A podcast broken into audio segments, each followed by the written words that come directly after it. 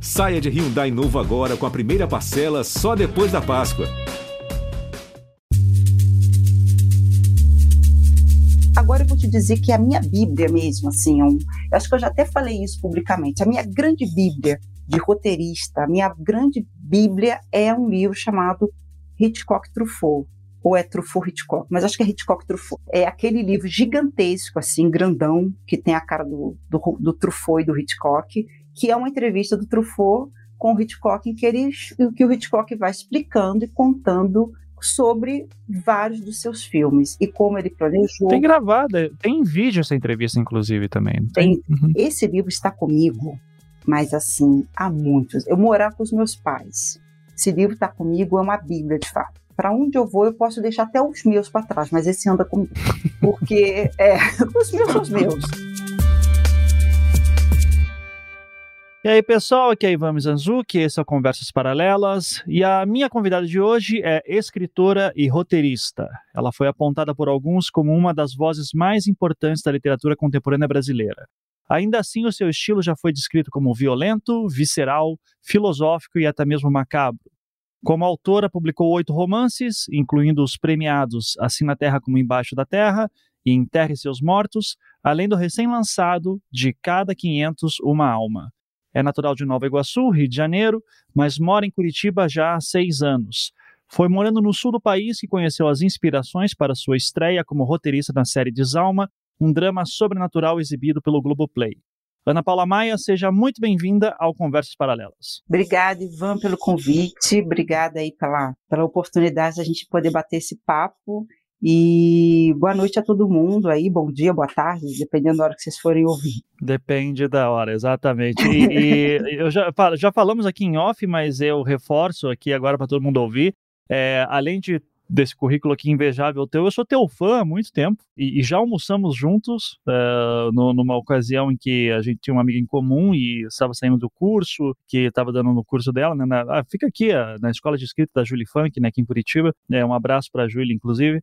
E, e daí ali eu pude conhecer, era a época que eu tinha acabado de conhecer tua obra também, daí eu fiquei sabendo que estava morando em Curitiba, e daí isso explodiu a minha cabeça na hora. O que que Ana Paula Maia está fazendo morando em Curitiba?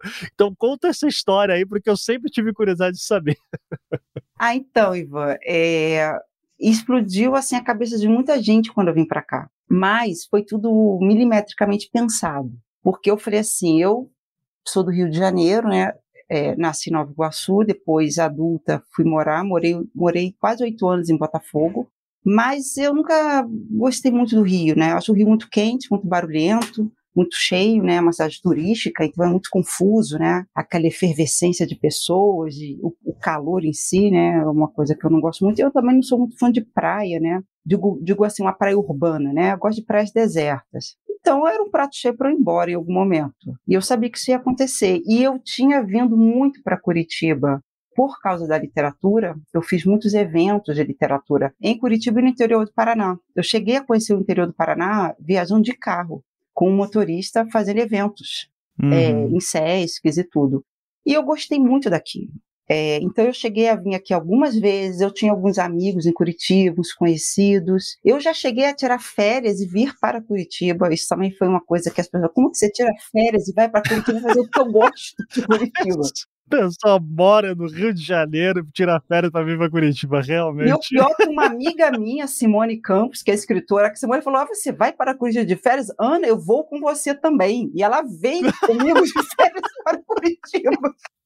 E eu me lembro exatamente assim, a gente de férias, as pessoas ficavam, mas vocês estão de férias em Curitiba? Eu falei, estamos. Então eu já gostava daqui, né? Eu já tinha uma conexão com a cidade e gosto de cidades.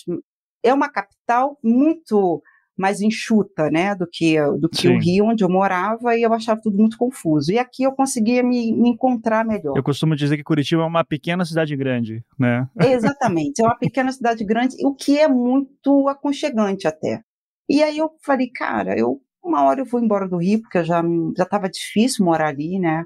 A energia da cidade é uma coisa que não não bate muito comigo. Eu acho que é uma cidade que tem uma energia muito intensa, um ritmo muito intenso, e talvez com a minha intensidade de produção, aquilo me incomodava. Às vezes eu queria trabalhar, estava muito calor, isso me atrapalhava muito, me incomodava muito. E eu nunca fui uma pessoa da rua, né? Eu sempre fui uma pessoa de dentro de casa. E assim foi, eu fui me organizando, né, ao longo dos anos, minha carreira foi, ah, foi se desenrolando e tudo mais. E quando eu, eu tinha publicado o meu quinto livro, e desse quinto livro, que é o de Gados e Homens, passado eu acho que eu publiquei em 2013, isso, publiquei em 2013. Em 2016, não, peraí, eu vim para Curitiba agora, eu tô até me perdendo. Quando eu vim para cá, eu tô aqui há seis anos. Tá, 2015. Em 2015, exatamente. Uhum. Em 2015, eu vim para Curitiba. E eu já tinha me organizado desde 2014 para vir e tal, e vim. E comprei um apartamento aqui e vim. Tipo assim, o dinheiro dava para comprar um apartamento aqui, sabe? Porque no Rio não era impossível. Tá é, essa era outra coisa que eu ia falar. Assim, o pessoal se espanta com o preço do aluguel e dos imóveis aqui. Eles assim, não, mas não é possível. É. Apartamento desse tamanho, por esse preço, é. eu digo, existe, é. existe. Existe. E na época ainda era mais barato, seis anos, e era um apartamento pequeno, né? Eu falo que um apartamento solteiro, um apartamento pequeno, só para mim e tal. E eu fiquei muito apaixonada. Eu fui morar muito perto da Praça do Japão, que é um lugar que eu não conhecia. Eu conhecia só a Praça da Espanha e fiquei completamente apaixonada pelo, pelo lugar. Há umas três quadras da Praça do Japão. E, cara, aí eu, olha, eu vou te dizer, foram seis meses de desintoxicação. Eu andava na rua, no Rio, olhava muito para trás, meio de assalto, eu fui assaltado e tudo. Eu tinha muito, muito medo, né? Muito pânico. E aqui eu ficava, eu fiquei seis meses me desintoxicando, sabe? Eu andava na rua, vira e mexe, olhava para trás, assim, não tinha ninguém vindo atrás de mim. Uhum. E ou, ou, vinha, mas né, não, não, não, era uma ameaça ali, né? Como quando a gente é assaltado assim, né, caminhando, alguém vem por trás, puxa a bolsa e tal. Então eu tinha muito medo. Eu fui assaltada duas vezes no bairro mesmo que eu morava, muito próximo ali, né, de Botafogo, muito próximo de casa. Então eu fui meio que desintoxicando disso, fui pegando gosto para a cidade. Eu demorei muito a acostumar com o horizonte daqui, fui me acostumando. Eu lembro que quando eu assentei mesmo na cidade, assim, foi muito maravilhoso. E assim, eu muito rapidamente comecei a trabalhar intensamente. Então eu escrevi hum. os meus três últimos livros em Curitiba. Quer dizer, em seis anos eu escrevi três livros e duas temporadas de uma série. Caramba, então a minha é produtividade aqui foi muita coisa. É. Sim, é, o, em 2015 eu escrevi o Assim na Terra, aí eu escrevi o, o, o Enterre Seus Mortos em 2016, porque eles foram simultâneos, eles, eles foram lançados no, com a distância de oito meses só, esses dois livros. Sim, eu lembro de estar recebendo assim, novo livro da Dona Paula. Eu disse, mas de novo? É, exatamente. Alguém pare essa mulher? foi muito maluco, porque foi oito meses de diferença entre um e outro. Um pela a Record, por onde eu publiquei durante muito tempo, fiquei dez anos lá, e o, o novo, e era, e era, o meu primeiro livro na companhia, o Intersos Mortos. Então, assim, foi bem intenso. Foi aqui que eu descobri o projeto, que eu conheci esse, essa cultura ucraniana, esse mundo todo à parte, que aí eu fui foi uma coisa que me pegou assim de supetão. E eu acho que Curitiba tem uma atmosfera meio de terror, né? Eu acho que tem uma coisa boa. Já tem um vampiro, Muito. né? Que é o Dalton. Então, sempre já tem um vampiro, né? Você já tem essa coisa toda. Já te apresentaram Frankenstein também, que é Ainda o Valente Xavier? Não, eu só é... conhecia o, o, o Oil Man. Eu, o Man, eu já Man. vi, empurrando a bicicleta dele de sunga. É que é engraçado porque o, o, o, para quem não é de Curitiba, que aqui é tá um monte de referência super curitibana, assim, né? Sim. né? Mas é o Dalton Trevisan é provavelmente o maior contista da história da literatura brasileira, né? Sim, com certeza. É extremamente prolífico e, e enfim, ele está vivo até hoje, já com, deve estar tá com quase 90 anos já. E o, o, Dalton ele é chamado de vampiro porque ele não gosta que ninguém fale com ele na rua, ele fica isolado na casa dele, a gente sabe qual é a rota mais ou menos que ele faz toda semana, daí você tem um esquema para conseguir autógrafo dele, tem que seguir um certo rito, assim, ir para uma certa livraria, né? Uh, conversar com certas pessoas, você consegue, e daí tem esse vampiro. E daí, dentro dessa mitologia curitibana literária, existia o Valêncio Xavier, que faleceu acho que em 2008. Ah, sim, sim, já ouvi falar. É, o Valêncio era, ele foi fundador da Cinemateca aqui em Curitiba, porque ele era cineasta, jornalista, hum. e tem uma literatura que ele mistura colagens com texto para criar uma terceira coisa. Interessante isso. E daí, porque ele faz essas montagens doidas, ele foi chamado de o Frankenstein, né, de, de Curitiba. Então, E, e, é maravilhoso, sou apaixonado por ele. Ele é uma grande influência assim para Lourenço Mutarelli, Joca Terron, sabe? Então é muito. Olha que é, bacana. Eu, eu gosto muito. E eu, eu, infelizmente conheci o Valência muito tarde. O Valência estava muito doente quando eu conheci o trabalho dele, daí é, não, não deu para tietar ele da maneira que ele merecia. Mas literatura à parte, eu tenho muita. Eu, você até citou, né? Eu, eu, vi o Desalma, né? E, e assim, primeira questão de tipo, pô, tá aí, né? Paraná sendo representado é, no, aí no, sair lá do Rio de Janeiro, sair lá do Nova Iguaçu para vir falar dos ucranianos aqui, né? Exatamente. E isso eu achei maravilhoso, porque e é engraçado porque eu sou eu sou descendente de, de, polonês, só que a minha família da Polônia que veio, ela veio bem na fronteira com a Ucrânia, então é uma mistura, sabe? Hum, meu, meu bisavô escrevia em cirílico, Inclusive, ele usava. A gente descobriu depois que nas cartas em cirílico que ele escrevia, ele escrevia com caractere que só tem na Bielorrússia. então é uma mistura, assim, gigante. E sempre tinha essa confusão, somos poloneses, ucranianos tal. Daí, pra, até depois que eu descobri que existia uma rixa entre Sim, é, as duas etnias, né?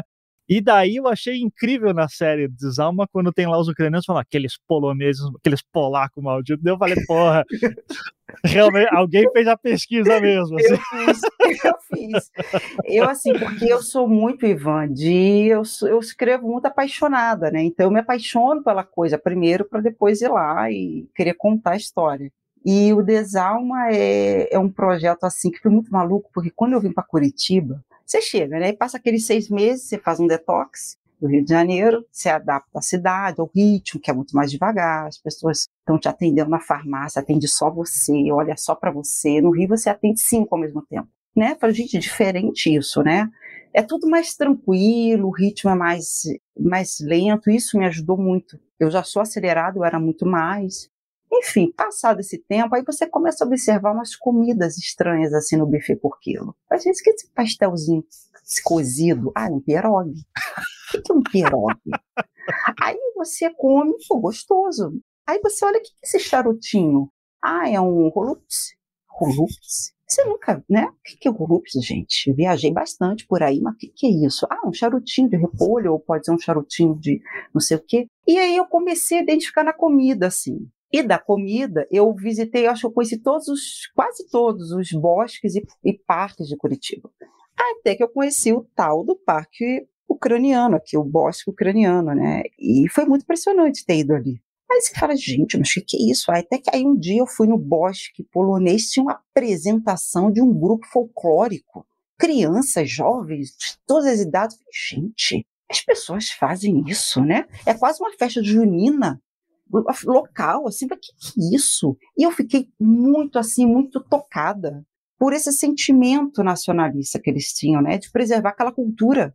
Gente, mas o resto do Brasil não sabe que isso existe aqui. E eu fui uhum. muito tomada por esse sentimento dessa preservação da memória deles, né. Começou a ter mais com os poloneses, e dali eu conheço os ucranianos e me identifico mais. Eu tenho uma identificação maior com esse com essa região do mundo, né?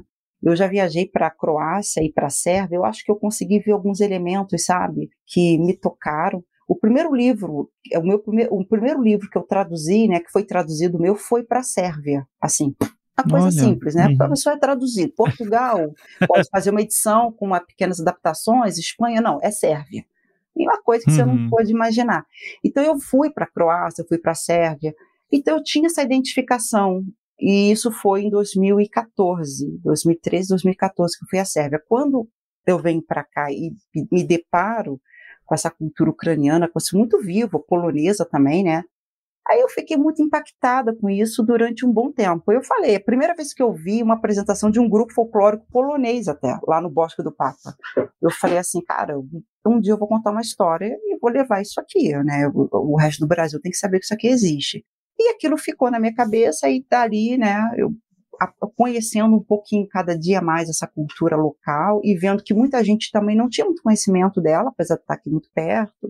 E assim foi na hora que eu quis, né? Eu falei, pô, vou escrever uma série sobrenatural. Eu fui muito nesse lugar, né? Foi Prudentópolis, né? Uma uma base assim muito importante para mim me falaram ah, você gosta de cultura ucraniana você tem que conhecer Prudentópolis né super é aquela uhum. coisa nome super simples né Prudentópolis né nome totalmente ucraniano Aí você fala, cara, Prudentópolis, o que, que é isso? Parece uma cidade de Minas Gerais, né? Prudentópolis. Uhum. Você começa a ver que é um outro mundo e tem algo soturno, algo muito poderoso e, enfim, misterioso nisso tudo, e que tá aqui nessa Curitiba, né? Essa Curitiba uhum. tem um, uma atmosfera muito rica, que eu acho que o meu olhar de forasteiro fez essa diferença, talvez, de falar, cara, que tem algo que o resto do, Brasil tem que saber que isso aqui existe, né? E, que, e querer levar isso para fora daqui.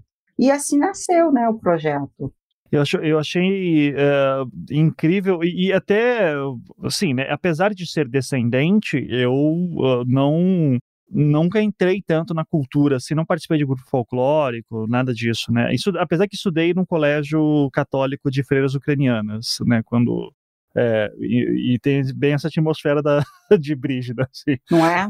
É fascinante isso. E, e isso, é, você citou o Edgar Wilson, eu acho que é o personagem que mais aparece nos seus livros, né? Em quantos que ele já apareceu? Olha, tem de dos oito livros, o Edgar está presente no, de oito ele está presente em seis, se eu não me engano. Tá. Seis não, de oito ele está presente em cinco, em cinco livros. E sempre são aqueles temas, né, de parece que não há Estado, não há Deus, só estamos aqui entre os homens e os animais, né, e lidando com um peso existencial quase que eu te perguntaria, isso é intencional do tipo assim, você lê um dia Sartre e falou, porra, é isso aqui, a minha literatura vai, vai ser regada aqui disso, ou não? É realmente uma visão que você desenvolveu sozinha? Você se aprofundou num Kafka da vida, num Chuck Palahniuk? Quem são suas referências ou se isso partiu da, da, da forma como sempre foi muito natural para você ver o mundo? Eu acho que tem um pouco das duas coisas, né? A, a, a minha base de formação é muito mais filosófica do que muito mais ligada à filosofia do que a, a, Eu não gostava de romances, por exemplo, eu não gostava de literatura. Lá dos meus 18 anos, assim, 19, eu não lia romances, eu, eu só lia filosofia. E eu gostava disso. E aí, com passar, sei lá, uns 3, 4 anos que eu, que eu estava nesse lugar da filosofia, de leitura, começo a ler um pouco os romances e entro muito em Dostoiévski, Clampou, eu vou ficando muito nesse lugar, né? E um lugar sombrio, né? e que conversava um pouco com a, com a filosofia que eu já lia, com construções de pensamento e tudo. É, gosto dos clássicos, não é nada nada muito diferente, mas é, é os caras que de fato eu, eu, eu me esperei muito. Li muito Platão, por exemplo, Diálogos de Platão, uma coisa que eu gostava muito, eu lia, eu tinha um livrinho pequeno, enfim, era uma leitura recorrente na minha vida, né? Por, acho que por isso que eu gosto muito de escrever diálogo, né? Eu me formei muito com essa base de ler diálogos e de ler textos para teatro, Nelson Rodrigues. Então, assim, é, eu, eu não tive essa questão muito da, da ficção no início. Eu lia muito mais ensaio. Mas na adolescência ainda li um pouco de ficção. Ali nos 12 anos, depois mesmo na adolescência ali dos 16, 17, um pouco de ficção. Agatha Christie, coisas assim. Depois parei e fui para fiquei um tempo sem ler. Depois fui para filosofia, onde eu fiquei e onde sim ali houve uma transformação eu, muito muito poderosa na minha vida de, de começar a pensar o mundo, né? Mas eu acho que é uma mistura, sabe, Ivan? Tanto do que eu li depois dessa literatura que se somou à filosofia, uma literatura muito poderosa também, e, e a minha forma de pensar o mundo, né? Eu acho que são os elementos, né, de, de, de formação, é um, é um conjunto, não é uma coisa só. É, graças a, a tudo que eu li de muito bom, eu consegui ir construindo uma forma de pensamento. Mas a forma do pensamento, como eu penso o mundo e como eu penso as minhas obras, eu acho que ela tem uma base, né, que eu posso dizer assim que foi abraçada pela filosofia, né? Quer dizer, eu abracei essa filosofia, né, de tudo que eu li, de todo o pensamento crítico. E eu acho que eu consegui ir construindo o meu próprio caminho, que não é fácil. Eu consigo encontrar essa, digamos, voz narrativa, se assim eu posso dizer, essa identidade, muito em, no Entre Linhas de Cachorros e Porcos Abatidos, no meu terceiro livro. É ali que eu sinto que as coisas assentam e que eu encontro um tom da minha literatura que se seguiu até então. Uhum. Eu sei também que eh, essa você é muito inspirada por filmes, né? Especialmente Sim. terror e faroeste. E agora, uma parte da tua, da tua biografia que eu sempre fiquei muito curioso é a parte de que você tocou em banda de punk. Então, é, que, que, história é essa? O que, que você fazia? Que, quem você era? Como que aconteceu isso? Nos conta essa história. Então, eu, quando eu fui criada numa casa que se ouvia muito rock and roll. Então eu fui criada basicamente com rock and roll por causa do meu irmão mais velho, né, do que eu. Então a gente é um rock and roll, uma MPB muito de vez em quando ali por um tio que estava por ali, mas muito em casa era muito secos e molhados, muita Rita Lee, esse, esse lugar. E, um, e, o rock and roll mesmo, que sempre foi uma coisa muito, muito viva na minha casa. E eu comecei a gostar muito, assim, né? Cresci ouvindo e, e peguei gosto por aquilo. Mas que bandas que Quais bandas que? Ah, a gente, assim, o que, que eu cresci escutando? Assim, os, os vinis que tinham na minha casa, eu fui criança, né, nos anos 80, então a gente tinha Dire Straits, a gente tinha Queen, tinha um, ACDC, eu lembro que tinha, tinha Kiss, que eu gostava muito, né? Que eu, criança, eu achava Kiss uma coisa incrível, aqueles homens imensos, pintados e tal. Enfim, se né, Rolling Stones, o basicão gringo, e aí sim, depois, com essa explosão das, das bandas brasileiras também, né. Eu gostava muito do Léo Jaime, quando criança, não era rock and roll, mas tinha uma pegada mais, mais é, animada e tal. Gostava dessas coisas, mas também fui fã do Menudo, não vou abrir, não vou negar. Claro. Fui Quem não foi? Menudo, entendeu? eu ouvia com meu irmão esse de si, mas eu ouvia Menudo, entendeu? Uhum. E tinha meus disquinhos da Xuxa também.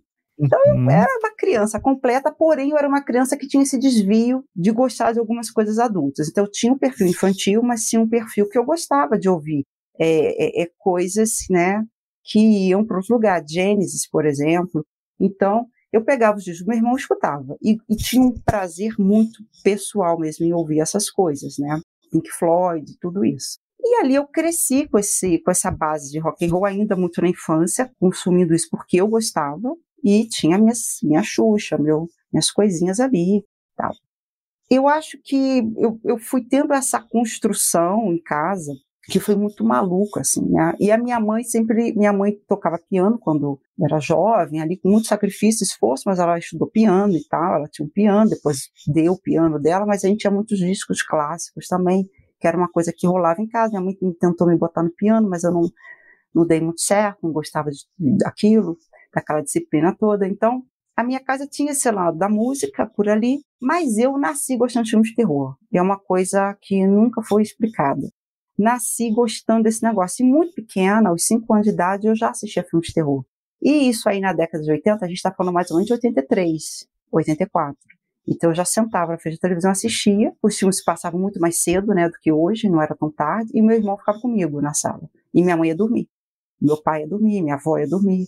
Então eu assisti Poltergeist muito pequena, né, assisti tudo que se passava ali na década de 80. O Exorcista, né? O Exorcista é um filme que eu não assisti logo de cara. É um filme que eu assisti depois. Eu assisti, sei lá, com os meus 12 anos. Né? Ah. Não foi tão cedinho. O que que acontece? Eu não sei a sua idade, mas antigamente. Eu, eu, sou de, eu sou de 83, então a gente está. Eu sou de 77, eu tenho 43. O que, que acontece? A década de 80, você se lembra que era assim: quando a Globo passava filmes de terror, todos os outros canais passavam filmes de terror no mesmo dia, na mesma hora. E era uma coisa maravilhosa, que passava manchete, passava filmes de terror, do, de vampiro. Passava todo mundo passava filme de vampiro. E era uma explosão. Quem viveu na década de 80, que era, gostava de ver televisão, sabe que a década de 80 foi a década dos filmes de terror na televisão aberta. Né? A gente tinha filmes de terror toda semana e era competição. Por exemplo, Tubarão eu assisti ainda na televisão. Tubarão é um filme que me marcou muito, Poltergeist me marcou muito. Você lembra da Gangue dos Dobermans, né? Era um filme que passava no SBT, a Gangue dos Dobermans, Ataque das Aranhas Gigantes. Eu assisti tudo né? E era uma coisa daquela época, né? É década de 80, é uma coisa muito marcada, uma coisa que ficou. E, e assim, cresci assistindo isso tudo. Eu me lembro até que a Globo, acho que foi a Globo sim que chegou a passar Alfred Hitchcock, que ele tinha um programa Acho que eles já chegaram até uma época a exibir tarde da noite. Passavam clássicos extraordinários no Corujão, como, por exemplo, a Dança, do a Dança dos Vampiros, do Roman Polanski, um filme dificílimo de conseguir. Depois eu levei anos para conseguir achar esse filme. Então tinha muita coisa boa de terror que passava, tipo, depois da novela, das, das né?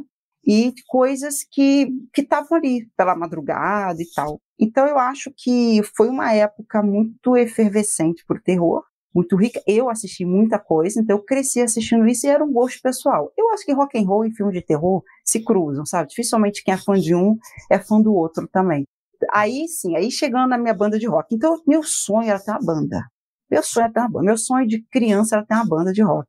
Quando eu fiz 15 anos, eu ganhei uma bateria. Ou era uma bateria ou ia, ou ia para Disney. Eu falei, Deus me livre, porque eu vou lá. Eu era rock and roll, né? Gostava de usar a camisa do Iron Maiden, ia pra Disney. Não fazia sentido. Falei, não, pai, eu quero lá uma bateria. Aí a gente comprou uma bateria, encomendou, levou vários dias, chegou, linda. Uma bateria da Pio, com as, os pratos da Zilde, eu acho que é assim que se fala, nem me lembro se é essa a pronúncia, mas era uma bateria muito linda. E aí eu montei uma banda com os colegas, assim, só tinha eu de menina, porque as meninas não quiseram estudar, nenhum instrumento, então elas ficavam de hold, né? Eu falava que era hold nets. E aí ficava ali, era aquela turma, aquela bagunça boa, mas eu aí, eu, de fato, a gente fazia uns shows, assim, local, é, em lugares pequenos. Então eu passei a minha adolescência tocando bateria numa bandinha de punk rock, com colegas, assim. Isso início da década de 90 no Rio de Janeiro, na capital.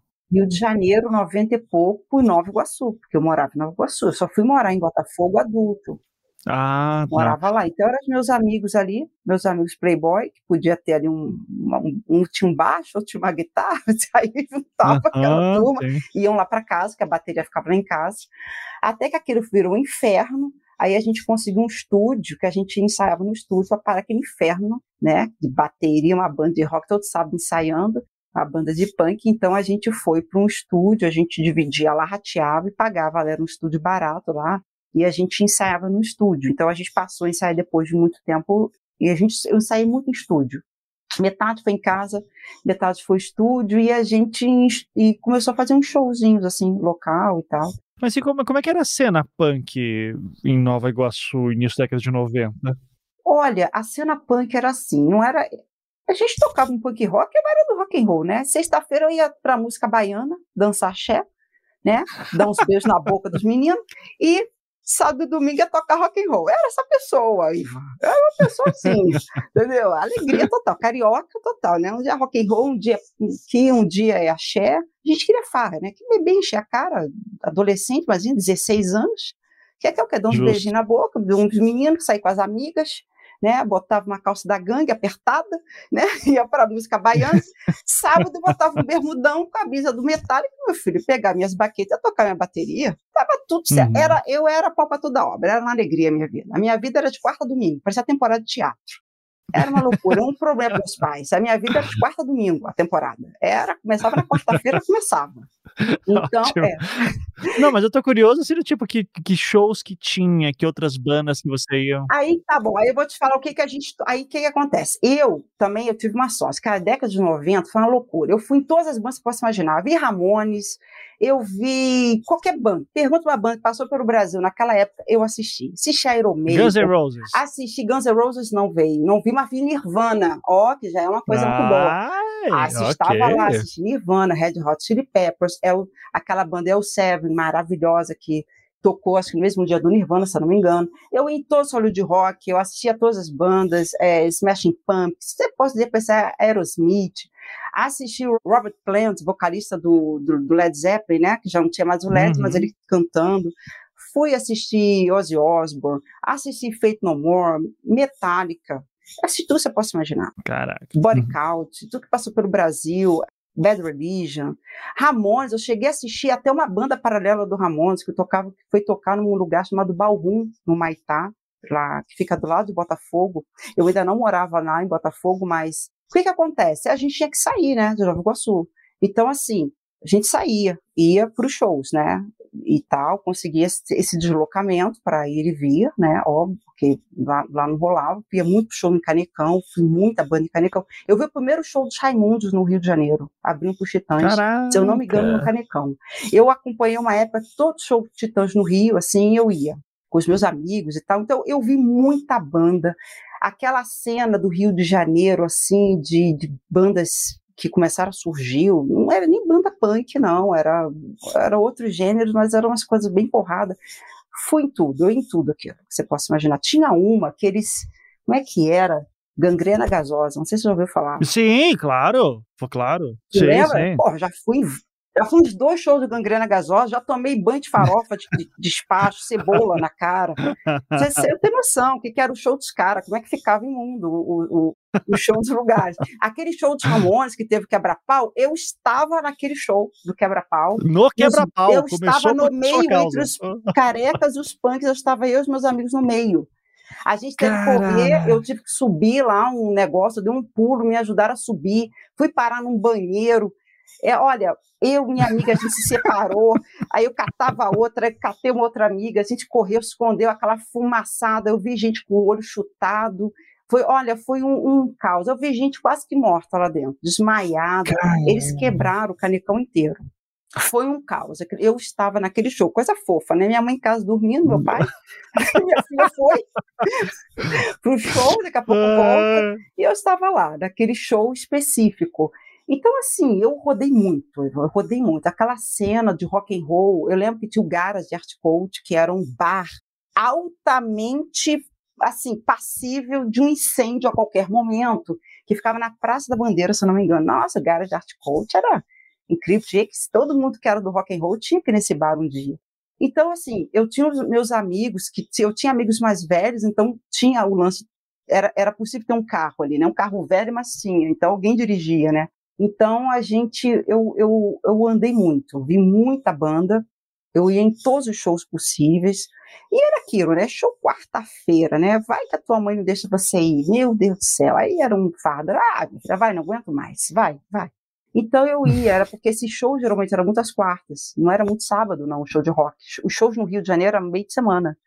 Então, você ia, né? Eu ia, fui para todos. Eu assisti até um show de uma banda paralela dos Ramones, Mark Ramone The Intruders. Eu fui nesse show. Cara, Eu vi tudo que você possa imaginar, assim, de, de muito bom que passou pelo Rio de Janeiro. É, e aí, o- é, a gente na, na banda, assim, a gente tocava muito Ramones, né? Porque é mais fácil também, né? Tocava Sim. muito Ramones. ninguém, vai, ninguém precisa tocar um rush, né? É, Por não, favor. Não, Rush- não, tinha uma banda que tocava com a gente, que os caras tocavam Rush, meu filho. Você imagina a humilhação que era. Cara, Os caras tocavam Iron Bah. Maiden e Rush.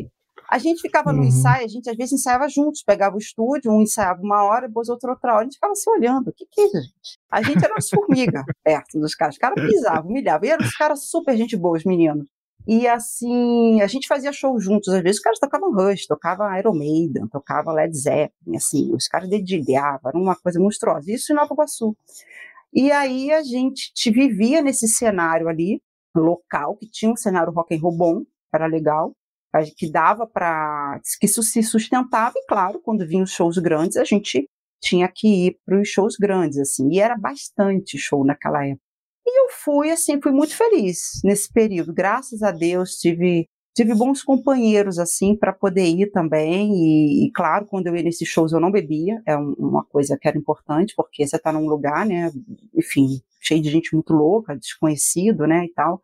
Eu ia muito pro Circo Voador também, eu vi muito show no Circo Voador, é, de rock and roll mesmo, e, e eu vi, na verdade, vi Ramones no Circo Voador, porque depois eles voltaram ao Brasil, fizeram um Canecão primeiro, foi o Quebra-Pau, depois teve um show do Ramones no, no Circo Voador, e quem abriu foi uma banda, eu não me lembro o nome, mas é uma banda de rock local do Rio muito boa, assim, desses cenários, assim, né, do, do- daquele underground ali. Então eu acompanhei muito, assim, era uma coisa muito legal, eu era adolescente, né, então foi uma vida muito divertida nesse período. E claro, eu tinha minha banda de rock, então era uma farra. A vida era o rock and roll e uns filmes de terror, né? Era isso a vida. Você falou até de não beber no, quando ia no show, até por questão de segurança, mas para mim sempre foi uma coisa para mim que era meio óbvia, do tipo, cara, eu, eu vou no show dos meus amigos e bebo, porque são meus amigos, vou tocar semana que vem de novo, tá vendo? Porra, você vai num show grande, é, você quer não. curtir o show, Sim. se você beber, você, né... É, eu sempre procurava estar muito lúcida, assim, muito sóbria, eu lembro muito dos shows todos, e era perigoso também, você tomar, beber num, num rock, no Hollywood Rock, né? É, eu fui muito em Hollywood Rock, porque teve uma época que teve todo ano no Rio, né? E era maravilhoso, assim. Nossa, era extraordinário, assim, Hollywood Rock. E, e aí eu não bebia, né? Assim, a gente tinha esse controle, evitar, né? Evitar para estar tá sóbrio, porque é um lugar perigoso, gigantesco, né? Mas eu me lembro dos banheiros alagados, assim, sabe? Do Hollywood Rock, os banheiros alagavam. Ficava aquele banheiro podre, saindo água pelo vaso. Era um cenário muito louco. Que eram três ou quatro dias de show, né? Que depois te inspira para muito cenário aí dos seus livros, inclusive, né? Ah, eu acho que eu tenho muito essa coisa do. É, porque assim, como foi minha criação? Infância, muitos filmes de terror, criança em casa. Pá, pá, pá, pá, pá. Aí, adolescência, filmes de terror me acompanhou sempre, mas o rock and roll entrou na minha vida. E eu ainda fiz teatro. Eu fui estudar na CAU aos 16 anos, que é uma escola Olha. de teatro no Rio, que na época aceitava pessoas com 16 anos. Fiquei seis meses lá. Aí fui reprovada. Aí fiquei muito revoltada. Falei, não quero saber do teatro, vou me dedicar só ao rock and roll. a pessoa muito decidida aos 16 anos de idade. Meus pais uhum. enlouquecendo, coitado, não aguentavam saber o que, que ia fazer com essa filha. O sonho do meu pai era fazer medicina, e eu estava ali, tocando bateria, aquela vida louca, de quarta a domingo, né, uma temporada de teatro, e, enfim. Mas, graças a Deus, passou. Aí eu fiz 18 anos, eu dei uma baixada. Aí eu fui para a faculdade, eu fiz uma faculdade de ciências exatas, olha que maluquice, eu fiz faculdade de, de computação de tecnologia, eu fiz faculdade de ciência da computação. Você terminou? Terminei, cara, eu terminei. Eu fiz duas Caraca. faculdades e terminei todas elas. Eu fiz uma de ciências exatas e depois fiz comunicação social. Eu terminei as duas não, faculdades. Não, porque eu comecei fazendo física, mas eu larguei o primeiro semestre. Assim, eu disse, não, não vai rolar. Não, eu, eu concluí. Eu concluí as faculdades, ciências exatas, uma coisa enlouquecida. Eu fazia cálculo, né? Eu escrevia cálculo. Né? Era páginas e páginas de cálculo ali e tal. Aquilo foi muito bom. Eu tinha 18 anos, me deu uma sentada e eu aí parei de tocar, né? Larguei a banda ali, aquela tal. Falei, não, chega, né? 18 anos, faculdade, agora tomar um rumo na vida. E assim fiz. Deixei a minha bateria guardada. Anos depois eu vendi, é, mas ficou guardadinha em casa e tal. E fui tocar, fui mudar, virei a chave, né? Eu precisava silenciar. Foi aí que eu comecei a ler muito. E na minha casa tinha muitos livros, né? Então eu fui catando da estante mesmo pegando ali, lendo ali, lendo o que tinha, e dali eu comecei, e não tinha livraria em Nova Iguaçu. Então, o que, que eu tinha que fazer? Eu ia numa papelaria que tinha lá muito grande, que vendia livro escolar, e os caras lá, eles encomendavam os livros diretamente com a, com a distribuidora, sabe? Então, eu conseguia comprar sim. Não tinha uma livraria, para você ver, é uma cidade que não é pequena. E aí é, eu comecei a encomendar. Vivi os meninos, os meninos lá, os caras, né? Já até me conhecia, de tanto que encomendava livros. E aí sim, quando eu fui fazer a segunda faculdade, que aí eu já fiz essa faculdade mais para o centro, né, do Rio e tal, e já tinha boas livrarias, eu já pude ter mais acesso ainda a livros e tinha uma biblioteca maravilhosa. E isso foi crescendo, né? Crescendo cada vez mais a questão de, de você acessar ainda mais livros e mais livros, mas é o que eu falo, tudo partiu também na hora que eu sosseguei e falei, cara, quero assim, comecei a ler, né? senti que tinha um caminho ali para minha alma. A meu encontro com a leitura foi um encontro assim muito mais introspectivo mesmo, de uma necessidade de falar, cara, ok, fiz 18 anos, fui para a faculdade, tenho que tomar um rumo na vida. E eu comecei a sentir uma angústia existencial mesmo. Sim, eu comecei a enjoar de pessoas, comecei a cansar de gente, de muito barulho, muitas vozes, eu comecei a silenciar e foi ali que eu começo a ler. Começo a ler, passado uns três anos que eu comecei a ler bastante, comecei por filosofia, porque era o que tinha lá em casa, assim, e dali eu fui me interessando, muita nota de rodapé, as notas de rodapé são maravilhosas porque elas dão dicas de outros livros, e ali eu fui conseguindo, fui encomendando, fui comprando, e passado três anos lendo, eu começo a rabiscar, muito, muito ali, né? Rabiscar, e eu falei, pô, isso aqui é legal, eu tenho um computador, é um hobby que não me custa nada, eu faço dentro do meu quarto, maravilha, né? E aquilo começou a me ajudar, e eu vi que aquilo era muito bom, que eu gostava de contar histórias e tal, e enfim. E eu acredito que foi ali, mais ou menos aos 21 anos, que eu começo a dar meus primeiros rabiscos, mesmo, né, para valer. E aí vem. Estou aí até hoje, né, mais da metade da minha vida dedicada à escrita já. Incrível. Você não chegou a fazer oficina literária? Eu não fiz. Não virou daquelas. Não. Não fez, assim. Não, você não é daquelas escritoras que, sei lá, é, eu pelo menos, assim, eu, eu sou um cara. Um, um, cara que eu gosto muito que é o Chuck Palahniuk, né? Escritor do Clube da Luta, o livro mais famoso dele. E uma das coisas que eu gosto tanto dele é que ele é um cara obcecado por técnica, né? Então ele escreve muito sobre como que ele pensa os, os textos dele. E daí isso me introjetou de um jeito que hoje, seja na literatura, seja no cinema, séries, ou hoje podcasts, eu já fico lendo, ouvindo, assistindo, pensando o que, que ele quis aqui, como que ele chegou nessa solução. Você tem esse nível de, de leitura, de, é, de crítica, ou você flui mais e sente mais o texto, é uma coisa um pouco mais sensitiva, não tanto racional? É, eu acho que eu tenho um pouco das duas coisas, né? Eu sou bem pragmática, então eu sempre sei o que eu quero escrever, o momento para escrever certas coisas. Tem coisas que acabam acontecendo, às vezes é, um, é mais intuitivo, né? Mas eu acho que eu tenho essa um pouquinho das duas coisas, né? Intuição e, e um pragmatismo ali, um objetivo com a obra. Eu escrevo rápido também. Eu, eu geralmente planejo um livro.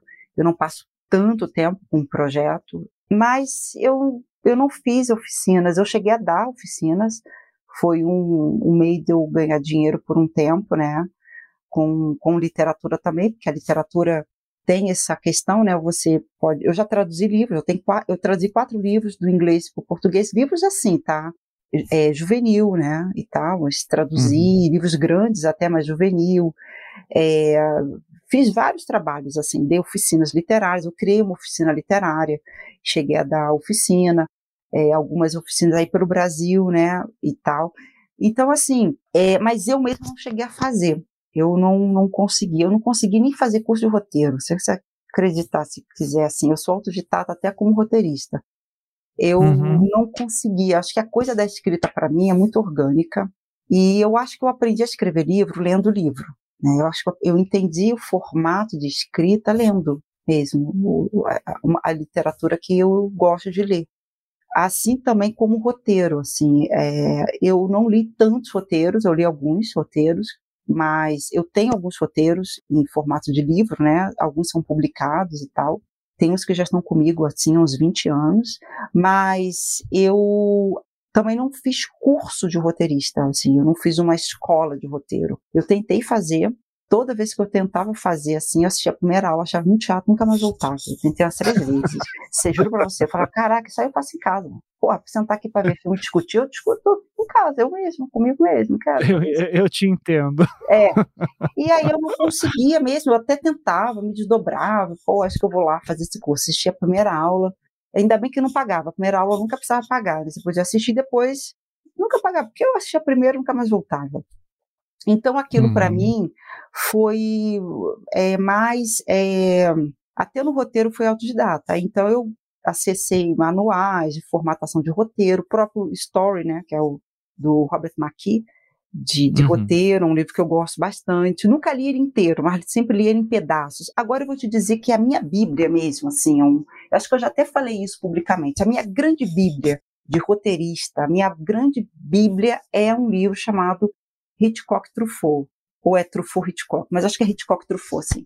É aquele livro gigantesco, assim, grandão, que tem a cara do, do, do Truffaut e do Hitchcock, que é uma entrevista do Truffaut com o Hitchcock, em que, ele, que o Hitchcock vai explicando e contando sobre vários dos seus filmes e como ele planejou. Tem gravada, tem vídeo essa entrevista, inclusive, também. Tem. Uhum. Esse livro está comigo, mas assim, há muitos. Eu morar com os meus pais.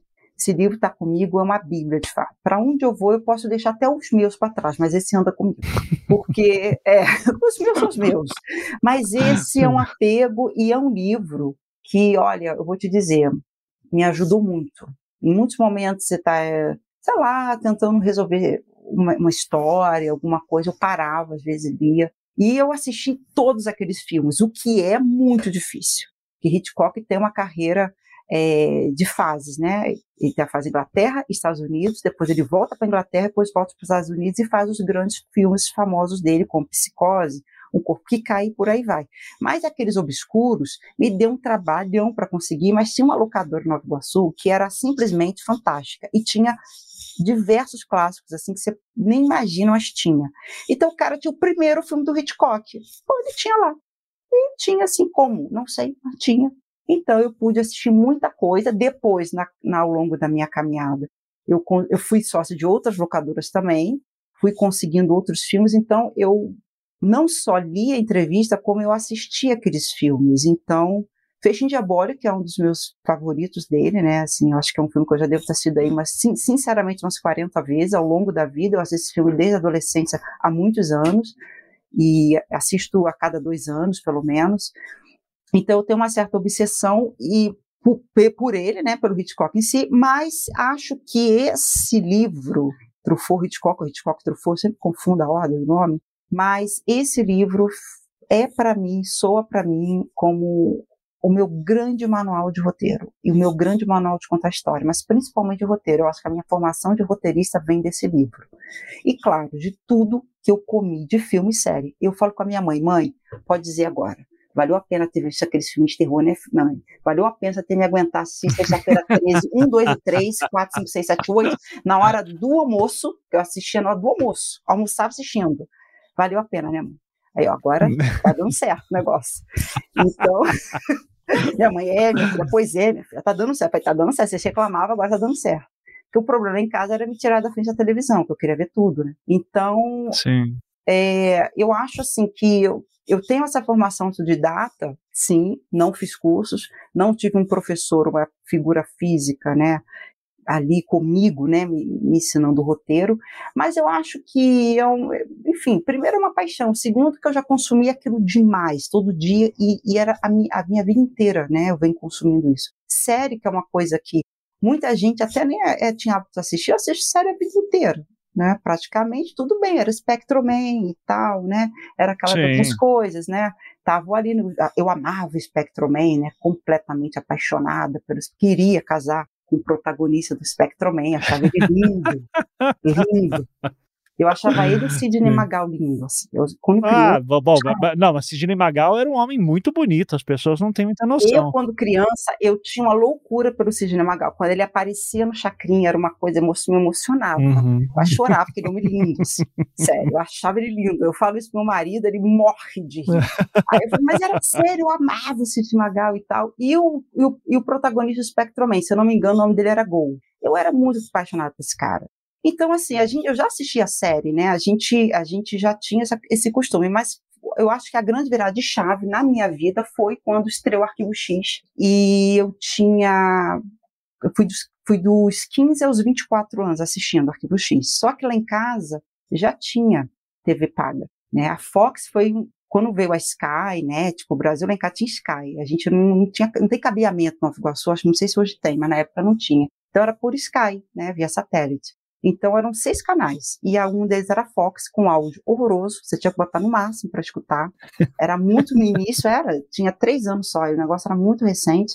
Era aquela época que não tinha nem muito programa dublado ainda, não, não além tinha legendado. muita coisa, não. Mas, é. mas, o, uhum. mas o Arquivo X passava dublado e era na Fox e eu assistia Arquivo X. E ali foi virou a chave. Foram nove anos, né? Comecei aos 15, foi aos 24. Nove anos assistindo Arquivo X.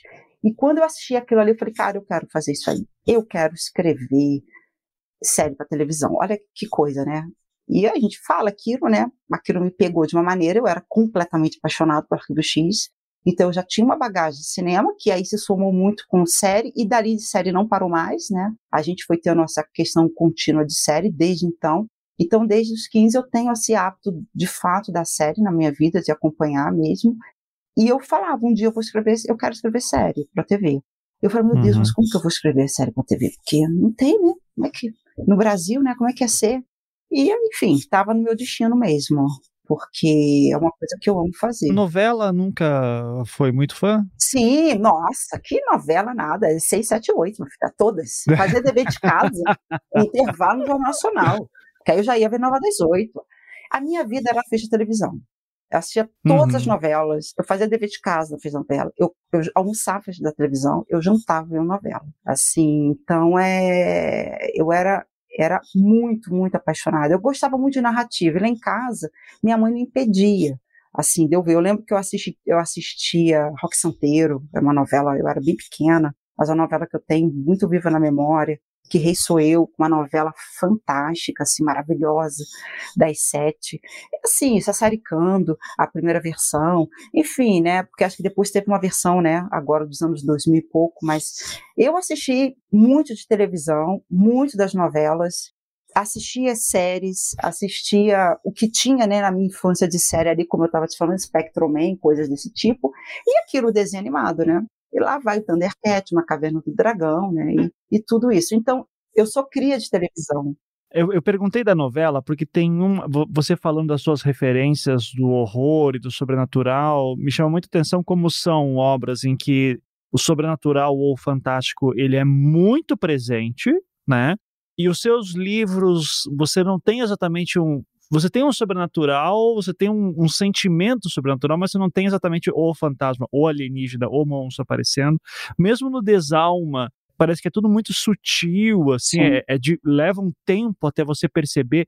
É, é, é uma, é, é uma lentidão no bom sentido, né? É, é, é as coisas, o, não é o monstro aparecendo ah, de cara, e eu acho interessante, né, como as suas referências são super, você estava falando até agora de referências que são tudo muito abertas e tem uma sutileza muito. Isso me lembra muito uma novela de 93 que era Renascer, né? Que eu acho que foi uma das. Cara, eu não lembro dessa novela, mas eu lembro do nome dela. É uma novela que para mim me marcou muito. Eu acho que até hoje eu, eu nem quero reassistir porque eu acho que eu vou me decepcionar porque na minha cabeça ela é incrível, sabe?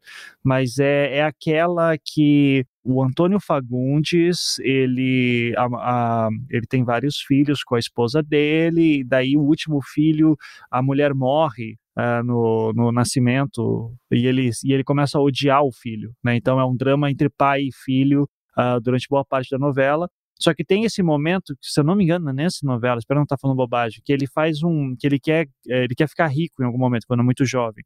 Ele pega um facão e ele enfia na terra no pé de Quitinhonha. Nunca vou esquecer. Cara, eu acho que eu lembro disso e ele, e ele meio que amarra a alma dele aquele pé de quitinhonha e ele faz tipo um pacto com o diabo que tem o famoso cramunhão na garrafinha, o cramunhãozinho. Foi Renascer, o cramunhão da garrafa é o do Renascer. Eu lembro do cramunhão da garrafa, mas eu não lembrava o nome da novela, então é esse, deve ser Eu esse. acho que é, eu, eu acho que é do cramunhão da garrafa, espero que ninguém me corrija, mas é... Mas Cara, esse é, cramunhão da garrafa fez um sucesso isso, o cramunhão da garrafa. Que era o Tião Galinha e o cramunhão na garrafa, Tião né? Galinha. É, que ele queria pegar Exatamente. o cramunhão da garrafa do personagem Antônio Fagundes. E, e, e esse imaginário todo, de tipo, cara, sabe? Você tá lá no meio da floresta, você finca um facão e vende sua alma pro diabo e o diabo tá na garrafa. é de um imaginário maravilhoso. É maravilhoso. Né? Porque, porque ficava também nessa, nessa sutileza da, do, do, do mágico, né? O mágico tá presente, a gente vê aqui a coisa acontecendo, mas não aparece o diabo, né? Não aparece o demônio em si, é, é muito sutil. E eu acho que é uma coisa muito do, do latino-americana, né, que vem do realismo fantástico, né, do, do é, o Gabriel Garcia Marques trabalhou muito com isso também. E, e daí eu queria te perguntar disso, se para já encerrando a nossa entrevista, você está vivendo o seu sonho atualmente? Era teu objetivo mesmo chegar na televisão? Aqui é onde eu quero ficar agora. A literatura vira um segundo plano? ou eu não tenho coragem de largar de literatura ainda, mas como é que você se vê assim, tipo, feliz aqui, realizada profissionalmente daqui 20 anos? Olha, eu acho que eu gosto de contar histórias, né? Então eu vinha num processo de eu queria ir para a TV, eu queria escrever para o audiovisual. Isso demorou um pouco, né? Mas também acho que acontece na hora certa e eu acho que foi com um projeto certo, num lugar certo. E eu não vejo assim a literatura em segundo plano. Só que a literatura ela acaba ficando nas brechas, né? Porque o volume de trabalho é muito grande, então você acaba tendo ela ali né? Você tem uma brechinha aqui, você tem um tempinho, eu encaixo um livro. E assim nasceu, né? De cada 500 uma alma, nasceu exatamente numa brechinha que eu escrevi no passado. Mas eu acho sim, eu acho que eu cheguei num lugar que eu, eu me sinto bastante realizada. Eu tinha esse objetivo de, de escrever para TV, muito mais do que para cinema. Eu nunca fui muito. Eu sempre gostei de histórias longas, né? Então, o cinema me permite escrever uma hora e meia, uma hora e quarenta. E são coisas muito mais que você perde um pouco o controle daquilo, né? Você entrega, às vezes, o, o, roteiro. Eu já escrevi um longo uma vez e E você fica meio que, você nem sabe se aquilo vai acontecer ou não. A TV é diferente, você está muito mais próximo do projeto, do trabalho, o que é muito rico. Eu acho que só enriquece o trabalho. Então eu me sinto sim realizada. Eu não sei daqui a 20 anos, eu quero daqui a 20 anos ter saúde e estar tá escrevendo aí, sabe? E, e, e, trabalhando, escrevendo livros, escrevendo na TV. E, e, e, eu acho que também vendo, assim, uma coisa que eu quero é, é ver que se levante, assim, sabe, uma nova leva de, de roteiristas no Brasil. Né? Mais do que de escritores, porque eu acho que de escritores já está bem mais assentado, né? Mas de roteiristas, né? Essa uhum. dinâmica de séries, essa, esse formato que é muito novo de se produzir no Brasil, da maneira como a gente está começando a produzir, né? Eu, eu quero ver isso, né? Em 20 anos, ver um levante bom, né? Que um, uma geração se formou e que está aí, mas eu quero estar tá aí, velha e produzindo muito, assim, é, é assim que eu me vejo. Então, a última pergunta de vez nesse sentido, tem alguma chance de um dia a gente ver você indo, voltando para a música e estreando nas HQs?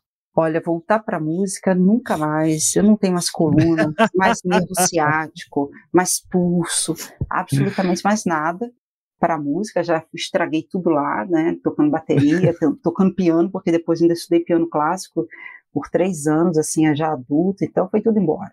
Mas eu, HQ é difícil também. Eu acho, Ivan, que eu sou muito assim, é, é, a literatura, é a escrita do papel ali, e eu acho que é a TV, assim, sabe? Eu acho que o cinema, eu acho que é uma coisa que pode, né, brotar aí na minha vida, uma oportunidade, um longa, por que não? Mas eu acho que eu, eu prefiro ainda mais as séries e minisséries, assim, e eu acho que meio que eu encontrei meu lugar. Mas nunca se sabe, né? Vamos ver. Vamos ver se surgem oportunidades aí, se foi interessante também.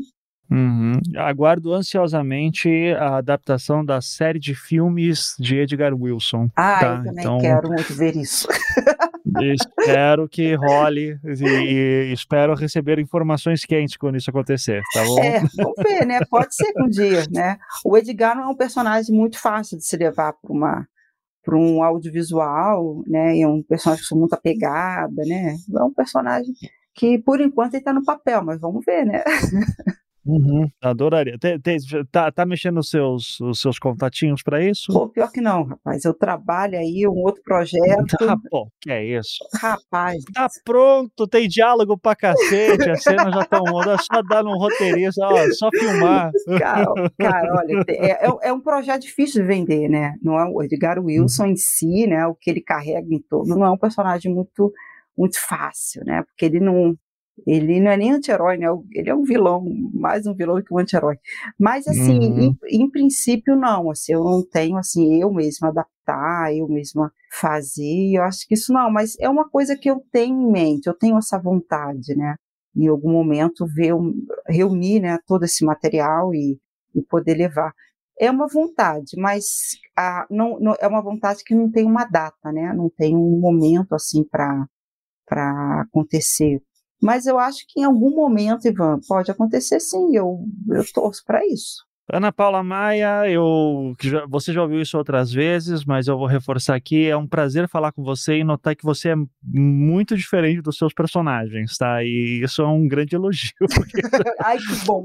Obrigada. Que, que, os seus personagens, eles me dão medo muitas vezes e... Eu sou de boinha. E, e eu fico muito feliz de ver que você é totalmente o oposto é, e isso me deixa... Me, me, me, admira, faz te admirar ainda mais, viu? Parabéns. Fica boa. à vontade aí para dar os seus jabás aí de onde o pessoal pode te acompanhar, o que está fazendo, o que, que vem por aí, enfim, o espaço é seu. Bom, é, eu acabei de lançar um romance agora em setembro, que é o De Cada 500 Uma Alma, que publicado pela Companhia das Letras, mas eu tenho, né, outros sete livros, esse é o oitavo, então tenho um Instagram também, é a única conta que eu tenho em rede social, então estou no Instagram, na Paula Maia, né, enfim, Estou por lá, não posto muita coisa, mas de vez em quando coloco alguma coisinha e se alguém quiser dar um oi, estou por ali. Enfim, é isso. Trabalhando, né? E escrevendo série também, né? Mas não sei ainda quando estreia a próxima temporada, mas estamos aí todos ansiosos por isso e enfim, muito trabalho, né? Regaçando as mangas todos os dias. Então, estamos todos ainda bem aqui, né? Então, fico, fico feliz aí que estamos fazendo coisas boas e, enfim, prazer aí ter, cole... ter você de coleguinha, né? Pô, no, no, prazer. No Globoplay. Pô, isso é muito bom. Eu assisti o hum. caso Evandro, muito bom. Eu achei ah, muito bacana, bom, parabéns. Eu nem, nem tive é, chance de falar, mas eu já tinha Não, assistido imagina. assim que estreou. Eu assisti assim que estreou, na época. Quando estreou, eu fiquei uhum. meio ansiosa para ver. E muito bom, parabéns, queria te falar isso. Conheceu mais um bom. lado do Paraná que não aparece eu, muito por olha, aí. Olha, eu né? conheci essa história. Eu vou te dizer uhum. que eu conheci uhum. essa história é, em reportagem, não sei como que eu descobri isso, li. E aí, quando eu vi que teve né, um, um doc, eu falei, cara, é muito, muito legal. Não a história, que é tenebrosa, e é uma história altamente tenebrosa, mas muito bacana o seu trabalho, a maneira como você conta, né? Eu acho que a gente está crescendo muito, né, no Brasil aí, nesse Sim. formato doc. Eu estou amando, assim, as coisas que eu vejo com muita qualidade, assim, sabe? Com muita competência, assim, tá? De parabéns mesmo. Oh, muito obrigado. E, e, e para encerrar, um, eu lembrei de uma, um pensamento né, do, do Ali Muritiba, que é o diretor da, do caso Evandro, e ele é da Bahia, né? Só que se mudou aqui para Curitiba, daí é outra coisa, né? Um cara da Bahia vem para Curitiba fazer cinema, que doido isso. né? E, e ele fala que quando ele vai fazer os filmes, porque ele foi para série agora, né? Ele, ele faz longas sempre. Ele trabalhou como agente carcerário por muitos anos, se formou como, histó como historiador, daí foi para o cinema. Então a história do Alien é incrível. E, e tem um, ele fala que quando ele vai levar os filmes dele para a Europa, e os filmes dele geralmente se passam aqui no Sul, ele diz assim, porque o pessoal chega lá, e, dia que eu sou brasileiro, baiano, vou passar filme, e daí vem um Brasil cinza, né, e não entende nada. Então eu acho legal a gente poder estar tá explorando um pouco dessa linguagem Sim. pouco conhecida ainda desse, dessa parte do Brasil, né, que é, é bem mais sombria e, é, e, enfim, dá boas histórias, né, reais ou de ficção, mas que a gente consegue ainda contar um outro lado, né, de é, bem mais assustador. Então, fico muito feliz aí de, estar esses olhares. Apesar, eu sou de Curitiba, mas nasci em Recife também, então é nós, né? Somos todo é. mundo de, de fora é. aí fazendo. Ana, mais uma vez, muito obrigado. Seja sempre bem-vinda aqui, tá bom? Poxa, muito obrigado mesmo. Fiquei muito contente. Foi ótimo o nosso papo. Até breve. Foi ótimo.